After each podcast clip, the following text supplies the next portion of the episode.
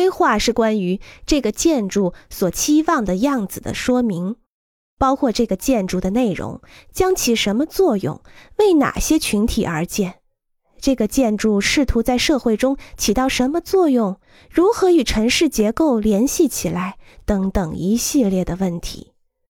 如果它是一座想要取得收益的建筑，那么它的预算财务报表也是规划的一部分。预算是工程中主要的现实部分，它起到控制的作用，很有价值。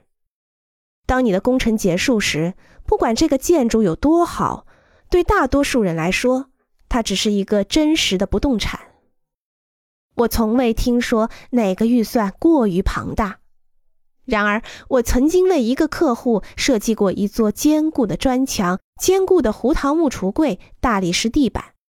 无任何仿造物的大房子。